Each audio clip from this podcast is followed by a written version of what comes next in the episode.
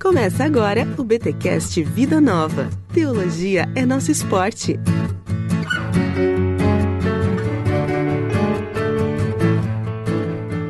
Muito bem, começa mais um BTcast Vida Nova e eu tenho aqui um dos autores da casa, o Wilson Porte. Seja mais uma vez, eu digo mais uma vez, é a primeira vez que ele vem do BTcast Vida Nova, mas já é parceiro aqui do Bibotal, que é, já participou gravando, é ouvinte. Bem-vindo, Wilson Porte. Muito obrigado, Biba. Uma alegria estar aqui com vocês. Prazer. Alegria é nossa, cara. Muito obrigado por ter aceito o convite. E é óbvio, o Wilson Porte está aqui neste BTcast Vida Nova, este podcast que é uma parceria de edições Vida Nova com o Bibotalk, o seu podcast semanal de teologia. Toda semana tem podcast aqui em bibotalk.com. Então você que gosta de teologia, Bíblia, essas coisas, cola com a gente. E uma vez por mês tem o BTcast Vida Nova. Wilson, tu lançaste aí agora pela Vida Nova um, eu vou chamar de é, comentário bíblico, né?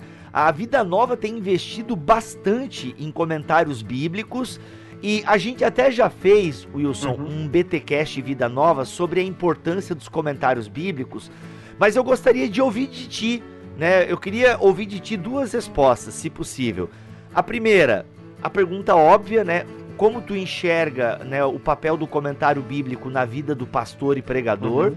E depois, é, a segunda pergunta é como é que é escrever um comentário bíblico, né? Como é que nasceu esse comentário bíblico de Efésios que tu lançou esse ano por Edições Vida Nova? Ok. Bom, primeiro como ele nasceu.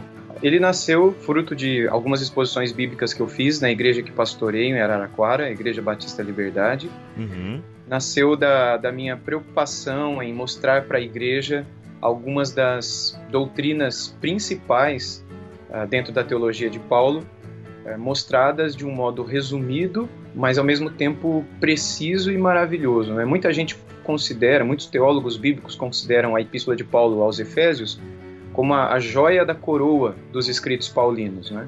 É, porque nessa epístola é, estão resumidos ali praticamente todos os, todos os temas abordados pelo, pelo apóstolo nas suas outras três epístolas, praticamente todos os temas estão presentes em Efésios, só que de um modo preciso, de um modo resumido e ao mesmo tempo maravilhoso. Então é como se ele conseguisse expor tudo que ele ensinou nas suas demais epístolas, agora de uma maneira bastante concisa e bela. E aí então eu quis mostrar como essas doutrinas é, se, é, se aplicam à vida prática é, nossa. E a gente vê isso também na Epístola de Paulo aos Efésios, não é? À medida que ele fala sobre a igreja, sobre família, sobre indivíduos, sobre dons pessoais, sobre o serviço um ao outro, sobre a nossa preciosa salvação. Então, tudo que ele fala, ele fala de uma maneira, buscando, objetivando a, a vida prática mesmo. Uhum. Ele não está ali só é, teologando, não é, ou só teorizando, mas ele está pensando realmente naquelas pessoas em Éfeso que ouviriam e deveriam ter uma aplicação prática daquilo que ele ensina. E a, e a primeira observação prática é a adoração. De modo que tudo que a gente vê ali deve nos conduzir para a adoração, e esse foi meu objetivo pregando para a igreja e depois escrevendo também. Primeiro surgiu, indo para a segunda pergunta, como é que é escrever um comentário. Quando eu comecei a expor Efésios, eu levei alguns anos expondo Efésios, eu já, eu já preparava as pregações imaginando que isso um dia poderia se tornar um livro. Garoto visionário. Eu não, eu não comecei pensando em ser um, um comentário em si, mas é, em princípio, talvez alguns pequenos livros, sei lá. Mas eu, eu, comecei a escrever. Então, praticamente tudo que eu pregava eu escrevia, depois eu revisitava isso e, e colocava mais conteúdo, e colocava mais coisas, e, e enfim, ia guardando. Algumas coisas eu postei no meu site, e outras coisas eu ia guardando. Aí por fim, quando eu terminei, eu decidi juntar tudo isso e dei uma lapidada, digamos assim, porque sermão é sermão e livro é livro, não é? Uhum. Mesmo que você transcreva aquilo que você pregou, é, são, são coisas totalmente diferentes. E aí então eu continuei trabalhando em cima desse material até apresentá-lo para a Vida Nova, que depois de um tempo deu aí o seu ok e para a publicação do material. E aí vários vai e volta, né? Uhum. vários é, insights que alguns editores tiveram e me ajudaram demais a, a moldar o livro e deixá-lo com a cara final que ele, que ele teve, que foi um, assim, foram orientações e dicas muito preciosas que esse pessoal me deu. Então foi assim que nasceu. É isso que eu acho legal, sabe? Um livro, ele não é, ele não nasce sozinho, né? Claro que tem o autor que concebeu toda a ideia, toda a produção, Tipo, a alma do escritor tá ali. Uhum. Mas, nossa, tanta gente participa, né, do produto final. É, tanto que eu gosto de ler os agradecimentos ali. E, mano, como tem gente envolvida, né? Como tem gente que tá ali dando seus pitacos e como às vezes o autor tem que se desprender também um pouco de algumas coisas, né? Uhum. É, é, é, muito bacana. Inclusive, até, Wilson, não sei, eu até acabei esquecendo de perguntar lá pra Vânia, mas até junto com o seu comentário de Efésios, saiu um também do Nicodemos. Exato. por Edições Vida Nova. E parece que vai ser uma série de comentários com essa capinha tá meio parecida e tal. E, poxa, que venham mais. É, a série já existe há um tempo, ela nasceu, se eu não estiver enganado, né, com o reverendo Augusto Nicodemos, e aí a, eu não sei, talvez era para ser apenas com ele, né? A série. Uhum, Mas aí uhum. a, a, eu acabei entrando nessa série aí também, e eu acho que outros autores acabaram publicando também. Porque a, a ideia desse projeto, a mensagem da Bíblia para a igreja de hoje, é mostrar não só expositivamente a mensagem do livro, é, é ser mais do que um sermão, mas não ser, mas é ser menos que um comentário exegético inacessível para o leitor comum e membro de igreja normal, digamos assim, né? É, que, que, que, nunca vai comprar um comentário bíblico com o título Comentário Bíblico de Efésios, por exemplo, ou de Josué, que foi o que Augustus lançou recentemente também. Então a ideia é mostrar como uh, o estudo de, de um leitor comum, membro de igreja, estudante da Bíblia, que não tem a pretensão de ser um expositor, um professor, etc., ele pode ter acesso ao conteúdo desse material de um modo é, cuidadoso, de um modo honesto, de um modo profundo, mas ao mesmo tempo olhando para conclusões práticas, que muitas vezes um comentário exegética não, exegético não, não se preocupa. Uh, a preocupação da, da, do comentário exegético é só mostrar o texto diz isso e é isso, né? e ir a fundo em observações técnicas, é, de linguística da, do próprio texto original, enfim, de vários outros aspectos que estão relacionados à, à análise exegética de um texto. A ideia desse, dessa série é de mostrar na prática mesmo como é que a mensagem desses livros é, se aplicam à vida uh, da, da igreja hoje, por isso a mensagem da Bíblia para a igreja, mas também para a vida do indivíduo, para sua família, para suas lutas pessoais, seus problemas pessoais. Então, é, foi lançado assim, eu acho que quase que simultaneamente, acho que na, na diferença de uma, duas semanas no máximo, o, o livro do Augustus sobre Josué e o meu livro sobre Efésios. Eu fiquei bastante feliz com isso também e espero continuar nessa série aí também, com outros livros que eu estou preparando aqui.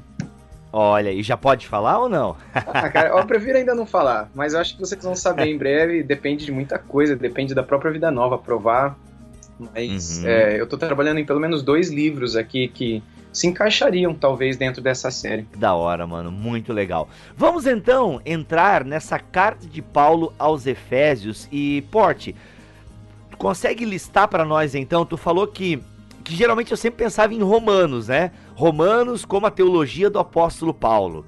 É, até quando a gente vai ler teologias do apóstolo Paulo, muitas delas são pautadas em Romanos.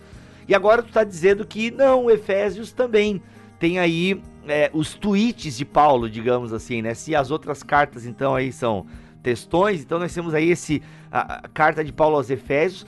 Quais seriam então esses temas que Paulo aborda na carta aos Efésios que na tua opinião então são aí centrais em toda a teologia paulina?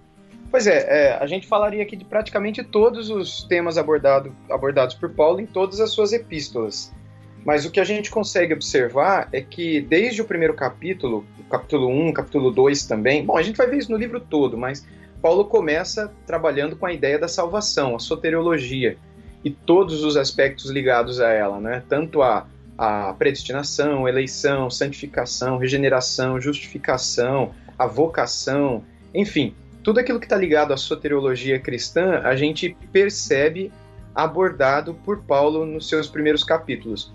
O meu ponto, e o ponto que eu quis reforçar, Bibo, no capítulo 1 e 2 do meu livro principalmente, foi mostrar que o objetivo de Paulo ao ensinar esses temas soteriológicos foi a adoração. E nesse ponto eu, eu, eu, faço uma reflexão com relação ao que muita gente tem feito hoje em dia com esses mesmos assuntos. Se a gente pega, por exemplo, dois jovens, ou não precisa ser jovem, não, às vezes dois senhores também na internet, quando vão falar de soteriologia, normalmente o objetivo não é adoração, mas é discussão, debate e às vezes até ah, briga. Com certeza. É, seja em blog, seja em Facebook, seja em Twitter, seja em vídeo, seja em programa de televisão. É, vamos falar de soteriologia, vamos, é para é brigar, é para discutir, é para debater. O que me parece que tais pessoas ainda não entenderam o, o, o, propósito dessas doutrinas nos terem sido ensinadas. Né? Quando a gente vê Paulo no capítulo 1 e 2 tratando da soteriologia, com seus mais diferentes aspectos, o objetivo de Paulo é a adoração, é fazer com que uh, os seus leitores, ao entenderem tudo que Deus diz sobre a eleição, sobre as bênçãos relacionadas à nossa salvação, isso deveria nos colocar de joelhos e nos fazer adorar a Deus até um dos, dos subtítulos, aqui, um dos subcapítulos do, do capítulo 1 é, é eleição, doutrina para é, adoração ou para discussão. A ideia é, é, refletir por que, que Deus nos deu todos esses conteúdos, por que, que Deus nos deu todos esses ensinos. E me parece que na prática Paulo quer mostrar que tudo que está relacionado com salvação deveria nos levar à adoração e não à discussão. A discussão, via de regra, testemunha imaturidade da nossa parte ou talvez um completo desconhecimento do que a doutrina em si mesma traz para nós. Porque quando a gente chega no coração da doutrina, a gente não tem nem força para discutir, a gente, a gente não tem uh, cabeça para discutir, porque a gente se sente tão humilhado, tão esmagado, tão destruído pela verdade da graça de Deus sobre nossas vidas, que o que a gente é capaz de fazer é simplesmente se prostrar e dizer: Deus, quem sou eu? para te questionar quem sou eu, enfim, é adoração, como a gente costuma dizer. Ele vai expor isso no capítulo 2 de um modo mais especial, mostrando como essa, essa salvação ela é operada sobre nós por meio da graça de Deus, e aí então ele entra dentro daquilo que nós chamamos hoje de sola fide, sola gracia, isso, enfim, a, a suficiência né, da, da fé, da graça no processo de justificação. Ele fala um pouco sobre uh, uh, como é que o ser humano deveria se relacionar com a prática das boas obras e como isso deveria ser encarado na nossa vida, no dia a dia, além de outros aspectos práticos relacionados também a nós, a nossa responsabilidade, digamos assim, na nossa salvação, que ele nunca deixa de lado. Ele nunca deixa de lado a nossa responsabilidade. Porém, ele coloca a nossa responsabilidade no lugar dela e coloca a soberania de Deus no lugar dela também. Aí no capítulo 3 o que a gente observa é uma exposição do Evangelho e, mais uma vez, tudo aquilo que está ligado com, com ele. No capítulo 4 ele nos desafia a unidade cristã, a unidade na igreja, baseado na, na unidade que nós temos em Deus e a nossa união com Cristo.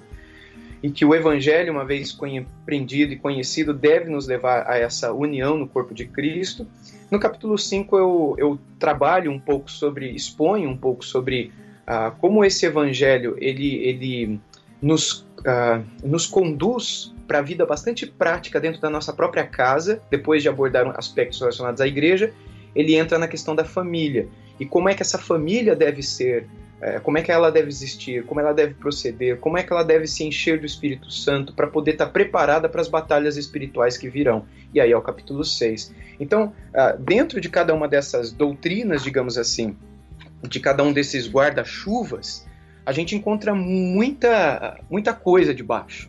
Então, é, eu costumo dizer que, por exemplo, capítulo 1 e 2, você imagina a soteriologia como um grande guarda-chuva. E você imagina que debaixo desse guarda-chuva muita coisa está sendo tratada. Então, é, basicamente é isso.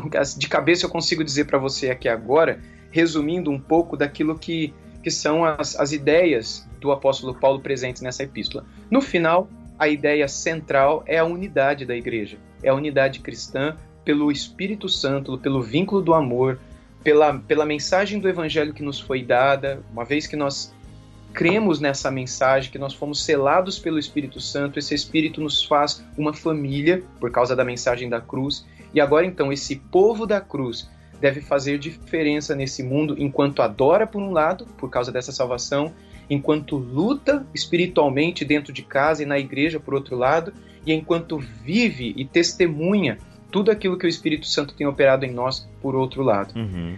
E aí tudo que diz respeito à nossa vida pessoal, à nossa família e à própria igreja. É, tanto que o título do, do livro é Unidos pela Cruz. Ah, e Porte, a pergunta que eu vou te fazer, ela pode parecer básica, mas é que eu queria ouvir a tua resposta. Ah, falaste então que o tema central é a unidade. Quando a gente fala de unidade da igreja, Uh, me remete até à própria oração que Jesus faz, né? Que a questão da unidade da igreja, ela tá ligada ao testemunho do evangelho. Exato. Tu acha que falar de unidade hoje em dia, principalmente até tomando como exemplo essa questão das brigas na internet, é, mostrando quem tá certo, quem tá errado, ou seja, usando a soteriologia que na teologia de Paulo é um assunto que nos leva à adoração e, consequentemente, nos leva a uma vida é, de unidade.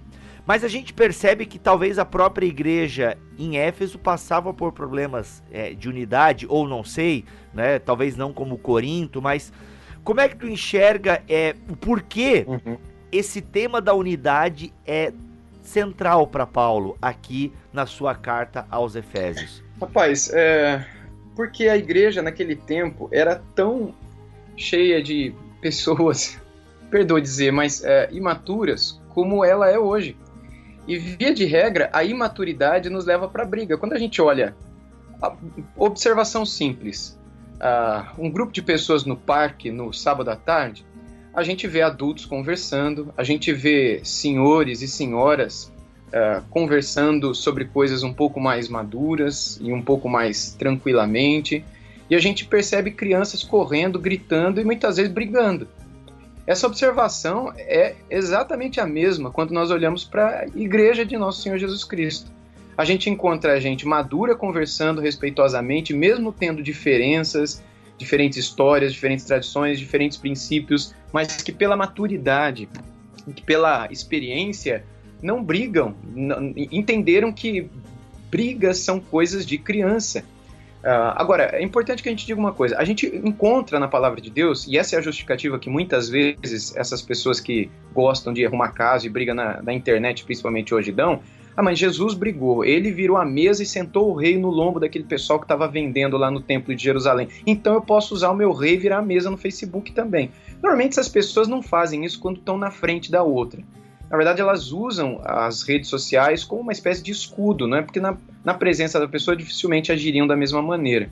Ou dizem, não, mas Paulo fez isso também, Pedro fez isso também. E é importante que a gente se lembre que eles fizeram isso com questões é, essenciais da fé cristã, como, por exemplo, a divindade de Cristo. Como, por exemplo, a negação naquele tempo que alguns gnósticos é, levantavam sobre Cristo não ter um corpo, sobre Cristo não ter sido crucificado, sobre Cristo não ser Deus ou sobre Cristo não ser homem. Todos aqueles assuntos que estão sendo discutidos nos primeiros concílios né, da, da, da história da igreja, ali em Éfeso, Calcedônia, Constantinopla, etc. Niceia, e que são coisas assim que não, tem nada a ver com aquilo que a gente vê sendo debatido hoje em dia. Naquela época a gente não vê ninguém debatendo, por exemplo, com o calor que hoje se vê sobre predestinação ou sobre, enfim, tantas outras coisas, não é como a, a, a, reprovação eterna, como alguns a chamam, a dupla predestinação, como alguns a chamam, ou como, por exemplo, o batismo, você ficar brigando porque o batismo infantil é correto, não porque o batismo só dos crentes é correto, não porque o correto é eu ter a manifestação do Espírito e, e falar em outras línguas e profetizar. Não, o correto é, é, eu fugir dessas coisas porque isso tudo é um fogo estranho, é um fogo esquisito. Esse tipo de, de briga por coisas que não são essenciais, esse tipo de, de picuinha, de, de, de sabe, de, de ficar criando caso em cima de coisas que, é, que a gente percebe que os apóstolos não se preocuparam com isso. Pra, a impressão que eu tenho é a mesma de olhar para o parque à tarde. É a mesma que eu tenho quando eu, eu vejo crianças brigando ou girando em torno de coisas que não são essenciais e que na verdade só enfraquecem o potencial daquele grupo de fazer diferença no meio em que eles estão. Que diferença que as crianças fazem no parque? Não faz diferença nenhuma. Elas estão ali só brincando e passando o tempo até a hora que o pai, a mãe, o avô, a avó, o tio e a tia falam, vamos embora para casa. Você tem que tomar banho, você tem que se limpar da sujeira que você fez aí. Agora, você não percebe, uh, por outro lado, que aquela conversa que os adultos tiveram foram jogadas fora. Porque muitas vezes, no meio daquela conversa que eles tiveram, saiu algum fruto daquilo lá. E talvez a vida de alguém foi transformada. E eu acredito, Bibo, que quando nós começarmos a estudar um pouco mais essas doutrinas, não só as essenciais, mas também as periféricas, com um pouco mais de cuidado e profundidade, e principalmente a Epístola de Paulo aos Efésios, nós enxergaremos aquilo que é essencial para a nossa fé. E, uh, e, e enxergar isso fará com que a gente olhe com mais compaixão, paciência para aqueles irmãos que estão do nosso lado que pensam diferente de nós irmãos que eu não sou pentecostal, mas que são pentecostais, ou eu sou pentecostal, o irmão ali é histórico, é tradicional, ou eu sou batista, tem o presbiteriano do meu lado. Eu não vou humilhar esse meu irmão presbiteriano e ficar brigando, ficar arrumando coisa por conta da maneira como ele pensa relacionado ao batismo ou administração eclesiástica, etc. É, eu, eu acho que a gente vai ser um pouco mais maduro, ao invés de ficar perdendo tempo em criar trincas uh, que na verdade só vão enfraquecer ainda mais esses vasos, né? Realmente isso é interessante, Porte, porque quando a gente vê a questão de Jesus orando pela unidade da igreja, a unidade da igreja está muito ligada ao testemunho, né? As pessoas saberão que nós somos filhos de Deus, né, por conta também da nossa unidade. E o que a gente mais vê na, na internet é justamente nós brigando por pontos, né? Fora que as pessoas utilizam a palavra heresia para qualquer coisa que seja diferente daquilo que elas pensam. também é, o pessoal acha que qualquer. Ah, não. É, se batiza criança é heresia, se batiza adulto é heresia. Ah, se é na, com base na presciência é heresia, se é dupla predestinação é heresia. Ah, no fundo, a gente realmente não, não entende o que, que é o essencial. Tu achas que com a carta de Paulo aos Efésios, ele está então procurando resgatar aquilo que é essencial para, para a fé cristã? E Tu falaste na questão de imaturidade, que isso está muito ligado à imaturidade. Qual é o caminho, então, que Paulo dá na sua carta para que a gente alcance a maturidade, ou como dizia a velha Almeida, né? Para que alcancemos a varonilidade? Bibo, eu acredito o seguinte, cara. Se, se a tua teologia não te conduz para adoração, se a, tua teologia não te conduz para a doxologia final, então a tua teologia é uma ciência fria, vazia e infantil. Porque ela está te levando apenas para encher a tua cabeça para ir depois bater boca com aquele que pensa diferente de você. O que eu encontro estudando a história da igreja e a vida de homens que levaram a sério o estudo das escrituras é que o conhecimento dessas doutrinas que excitam no nosso coração a vontade de bater boca, sim. Ah, eu pensava diferente, agora eu vou falar aqui na internet aquilo que, que é a real. Ah, tem um pastor aqui na minha cidade, tem um padre aqui na minha cidade, tem um amigo meu aqui que pensa diferente. Eu vou falar aqui agora porque eles têm que ouvir a verdade. Esse tipo de atitude é uma atitude infantil, pueril, porque a, verdadeira teologia, o conhecimento teológico, quando amadurecido, me conduz, me leva à doxologia final, à adoração, a eu me prostrar. Quanto mais eu entendo a obra de Deus na minha vida, isso me humilha. É por isso que eu trato, especialmente no começo do livro, sobre como essas doutrinas relacionadas à salvação, abordadas por Paulo aqui em Efésios no comecinho, geram uma, uma, um combustível mesmo para a adoração. Por exemplo, eu gostaria de ler aqui só uns dois trechinhos do livro. Por exemplo, na página 39, quando eu introduzo aqui eleição, motivo para divisão adoração. Eu coloco, é ainda com uma palavra de adoração que o apóstolo Paulo introduz o sens, é, sensível tema da eleição. Você talvez já tenha se perguntado por que há tanta briga entre os crentes quando tratam da doutrina da eleição. Por que irmãos em Cristo deixam de se falar por meses ou anos depois de se descobrirem, defendendo lados diferentes nessa questão? Seria a eleição uma doutrina pela qual devêssemos brigar, discutir e entrar em disputas? Eu creio que a única razão que leva os cristãos a literalmente brigarem por causa de uma doutrina é o fato de eles ainda não terem compreendido o propósito dela, a eleição é uma das mais belas doutrinas das Escrituras e seu único propósito, ou pelo menos seu propósito mais elevado, é nos conduzir à adoração. Tem um outro trecho aqui, um pouco mais adiante, na página 52, que eu coloco o seguinte: Como é bom saber que a nossa salvação foi cuidadosa e graciosamente planejada pela Santíssima Trindade antes da fundação do mundo. Como é bom saber que a nossa salvação não depende de nós, não depende do nosso esforço ou merecimento, como é bom saber que, além da salvação, recebemos o Espírito, pelo Espírito Santo, o dom para perseverar até o fim, quando herdaremos, ainda que imerecidamente, a coroa da vida e o fruto da árvore da vida colhido pelas mãos do próprio Cordeiro de Deus. E aí eu vou um pouco mais à frente, dizendo a 55, na página 55, é melhor desistir da briga pela doutrina da eleição. Ela não nos foi revelada para que brigássemos, mas para que louvássemos a Deus por sua maravilhosa graça, que nos anteviu salvos antes da fundação do mundo. Nunca pergunte por que Deus não salvou um amigo seu. Pergunte a razão de ele ter salvado você e então louve-o com todo o seu coração. E aí eu faço aqui uma, uma exposição de algumas palavras gregas presentes no texto e cito alguns comentários, alguns comentaristas também e algumas observações aqui práticas. Né? A minha, a, meu com, a, entendimento né, a, sobre a razão pela qual Paulo se preocupa com a unidade da igreja, porque quanto mais unida a igreja está, mais o mundo conhece Cristo. Você citou aí a oração do nosso Senhor Jesus, quando no, no Getsemane, Getsemane ele diz, eu cito também esse texto aqui no livro algumas vezes, uh, pra, quando ele pede ao Pai para que nós fôssemos um, como ele e o Pai eram um, a fim de que o mundo cresce que ele foi enviado. Ou seja, a, a evangelização também está ligada à unidade da igreja.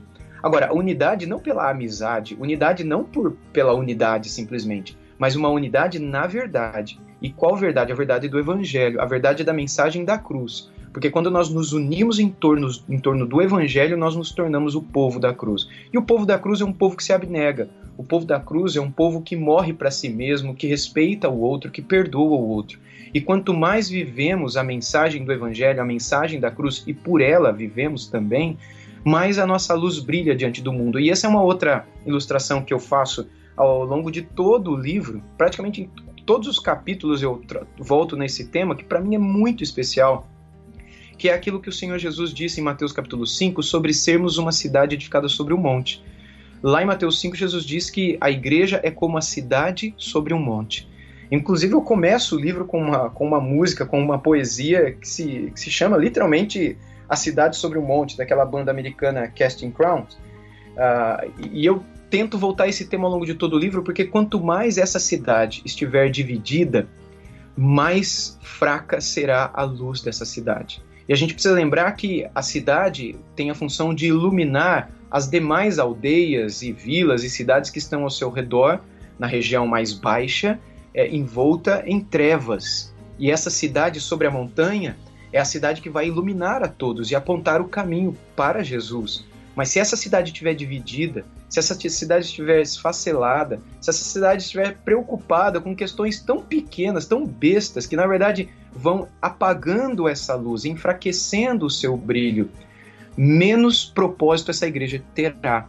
E, incrível que pareça, aqueles que mais têm trabalhado para o enfraquecimento desse brilho e o apagar dessa luz são os seus líderes quando eles envolvem a igreja de Nosso Senhor Jesus Cristo em questões que não deveriam existir no seio da igreja, discussões, brigas, etc. E a gente sabe, né, que a motivação pela qual muitas dessas pessoas entram nessas brigas é porque isso, de certo modo, traz adeptos, traz seguidores. Você, principalmente nos dias de hoje, quando as pessoas buscam seguidores, seja no YouTube, na, no Twitter, no Facebook, no Instagram, onde quer que seja. Uhum. E quem está na internet sabe, se você quer seguidor, é, é, entra em treta, entra em briga, entra em rolo, uhum. entra em rolo, mete o pau em alguém famoso. Principalmente se esse famoso depois te der uma, te der uma atençãozinha, você vai ter um monte de seguidor. e muitas vezes, eu, eu não vou aqui é, é, julgar a motivação no coração de quem entra em briga, mas eu conheço o meu coração. E eu conheço algumas pessoas que têm um coração parecido com o meu e que já se envolveram em, em rolos assim. E a motivação era uma só: era eh, ser visto. Era ser visto e ser conhecido na internet. E aí o ponto é: isso é maturidade? Isso é o que Deus espera de nós? Será que é isso que nós devemos fazer? Ou será que me envolver com isso vai causar cada vez mais brigas e divisões e e vai enfraquecer cada vez mais o brilho dessa cidade, fazendo com que ela se torne cada vez mais irrelevante. Quando a gente olha para a igreja nos nossos dias, por que, que será que ela se torna tão irrelevante? Por que, que as pessoas de fora muitas vezes olham com tanto escândalo para dentro dessa cidade edificada sobre o um monte? Porque as pessoas ali dentro, ao invés de se preocuparem com aquilo que é essencial e central, ou seja, com o evangelho, e mesmo tendo suas diferenças, mesmo tendo suas tradições e histórias diferentes e perfis diferentes, é, é, se unem numa coisa só, que é a pregação do evangelho, que é o único poder de Deus para a salvação. E a gente está vivendo num, num, mundo por um tempo tão curto, e às vezes a gente se A gente perde tempo com coisas tão, tão pequenas, ao invés de nós juntarmos nossas forças para fazermos com que a luz do Evangelho, da glória de Deus na face de Cristo, seja conhecido diante dos perdidos. Eu creio que essa é uma das preocupações de Paulo aqui, é fazer com que as pessoas, compreendendo aquilo que é central, pudessem voltar a essa centralidade e, enquanto adoram a Deus, e vivem como uma igreja do nosso Senhor Jesus Cristo, expõe essa verdade para o mundo, que será salva por ela, por essa verdade Muito do bom. Evangelho. Às vezes eu penso, sabe, Wilson, que a gente ainda está fazendo a pergunta que os discípulos fizeram para Jesus, né? Senhor, quem vai sentar à tua direita né, e à tua esquerda? A gente, no, no fundo, acaba usando a igreja e a teologia para projetos de poder e, e ascensão. Pessoal. É, e ascensão pessoal, justamente. E que muitas vezes a gente nem se dá conta de que, não, é para edificação da igreja, as pessoas precisam ser esclarecidas, né? E aí nos colocamos como arautos da sabedoria divina, mas no fundo o que está no nosso coração é o ego, é, né, esse projeto de poder e ascensão pessoal e que o Senhor nos, nos livre uhum. disso. Né? É um risco que todo mundo corre, né? Quem produz conteúdo, quem escreve livros, Uh, quem é pastor de uma comunidade passa por isso, é inegável. Como tu mesmo disse, conhece o teu coração e que o Senhor nos livre realmente disso. Né? Uh, Wilson, sobre a carta de Paulo aos Efésios ainda, uh, eu tava, uma vez eu li, não sei onde eu li isso, que ele realmente ele não trata de nenhum problema teológico, né, de nenhuma heresia específica. Uhum. É, esse alguém disse. Mas se a gente parar para pensar, é, cara, a unidade da igreja que ele está querendo fomentar ali é o cerne, uhum. né? É o cerne de toda a existência da igreja. Exato. O que a gente percebe é que naquele tempo as igrejas estavam se dividindo por conta de heresias levantadas por, ah, enfim, algumas pessoas que estavam no meio delas, né? Alguns judeus, alguns não judeus, e que fomentavam heresias e alguns erros teológicos, mas na maioria deles heresias, e que por conta disso dividiam o povo de Deus, dividiam a igreja. E é, Paulo está preocupado com isso aqui também. Embora ele elogie os Efésios ainda no capítulo 1 e louve a Deus pela fé e pela vida dos Efésios, há uma preocupação permanente no coração de Paulo, porque ele também não imaginava que divisões aconteceriam na Galácia, ou em Roma, ou em Corinto. É, João também não, não imaginava que isso aconteceria nas igrejas que ele plantou e pastoreou. E a gente vê a preocupação em Paulo, a gente vê a preocupação em Pedro, a gente vê a preocupação em João nas suas epístolas, porque a, a, o perigo das, da divisão advinda pelas heresias e também pela arrogância, pelo orgulho, que é o que João destaca nas suas epístolas, era iminente. Qualquer hora, uma pessoa orgulhosa poderia, por vaidade pessoal, dividir a igreja lá de Éfeso ou uma pessoa com novas doutrinas, ou com outro evangelho, ou com uma diluição da mensagem do evangelho, poderia dividir a igreja ali. Por isso, Paulo se preocupa em, mais uma vez, pontuar cada uma das doutrinas que ele provavelmente já havia entregue, já havia pregado para aquele povo, mas agora de uma maneira concisa, precisa e, mais uma vez, eu digo bela, para que eles permanecessem nisso, porque é a doutrina que nos une é a palavra, é a verdade que nos, que nos traz unidade, não é a amizade que nos mantém juntos, não é? Pois não viraríamos um clube, viraríamos um clube de amigos, enfim, uma associação de bairro, coisa assim. Mas é, é a verdade que nos une e faz de nós um povo.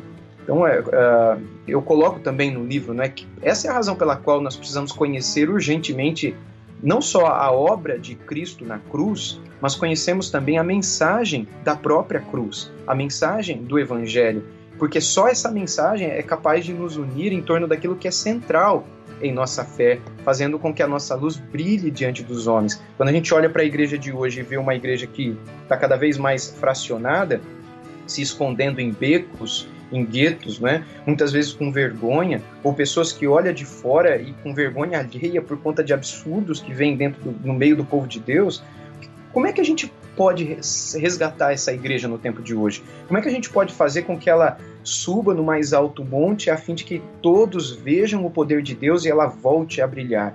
Eu creio que somente o povo voltando para aquilo que é essencial, que foi a preocupação de Paulo nessa epístola. E a Bíblia diz né, que esse povo, que é o povo da cruz, a igreja de Jesus, é, o, é a luz do mundo. É a cidade edificada sobre o monte.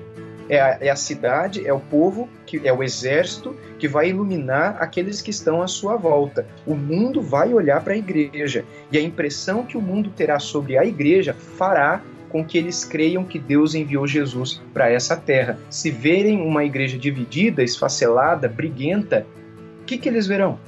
Agora, se verem uma igreja unida em meio à diversidade, com unidade em meio à diversidade, o que é que elas encontrarão? Elas encontrarão poder, elas encontrarão algo que no mundo não se vê. Por isso que eu creio que essa, esse livro é um chamado à maturidade mesmo, e um chamado à restauração também. É uma demonstração daquilo que Deus é capaz de fazer nas nossas vidas, não só para nos trazer alegria e consolo, mas também para nos levar a fazer diferença no mundo em que nós vivemos hoje.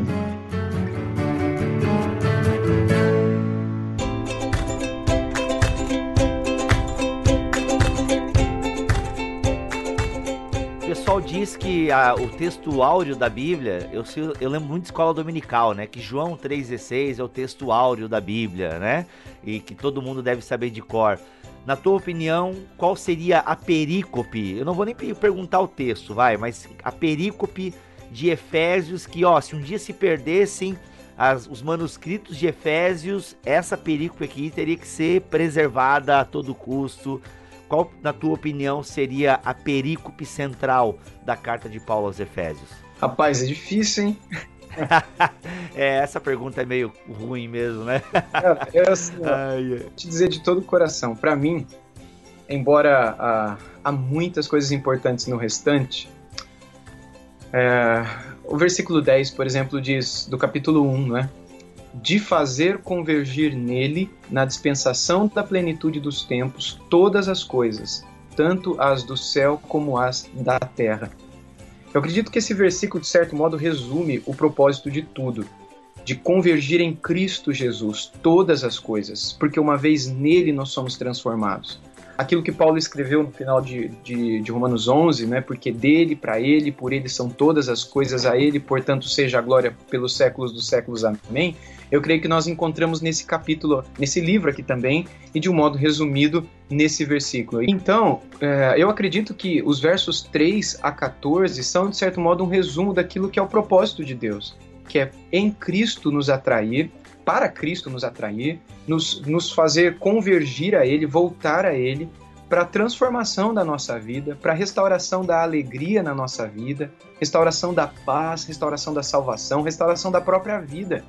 E é interessante que nele convergirá não somente a nossa vida, mas todas as coisas que estão no céu e na terra.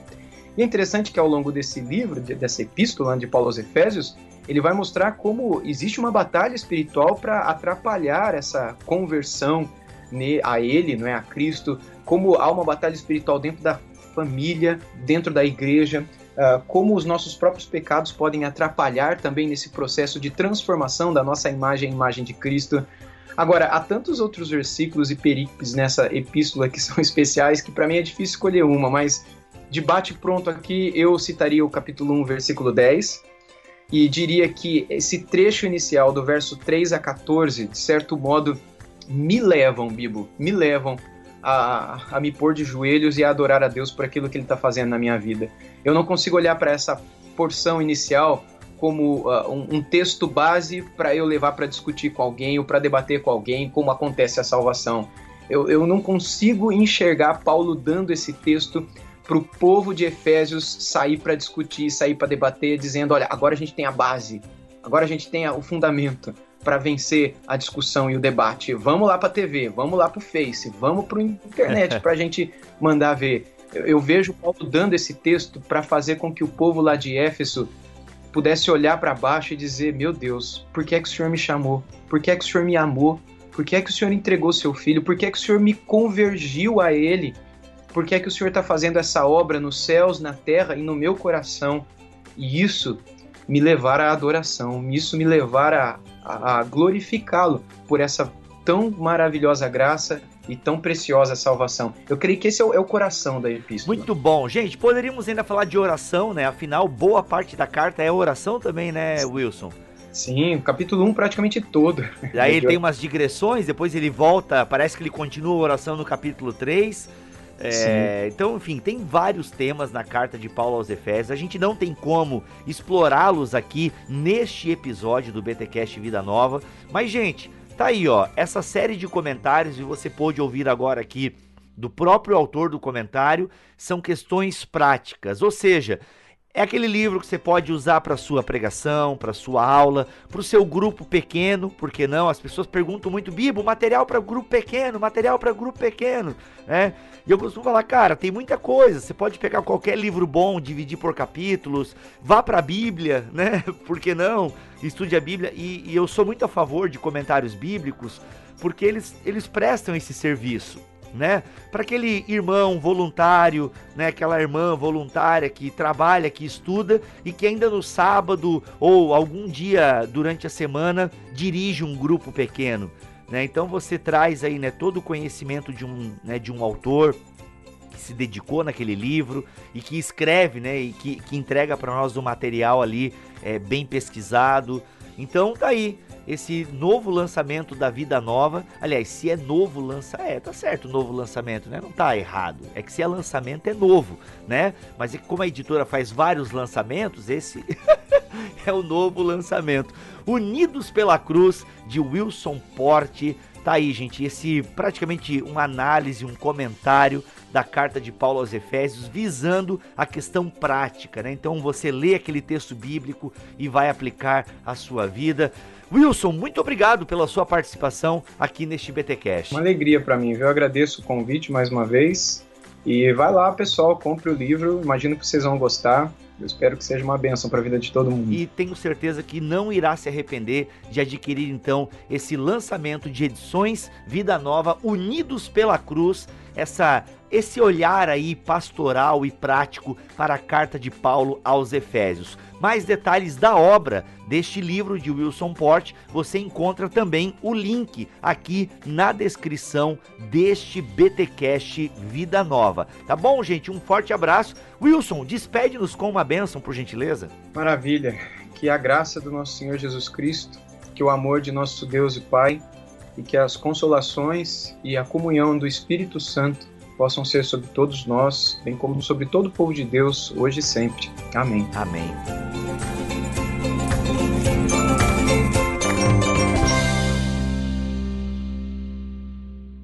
Este podcast foi editado por Bibotalk Produções.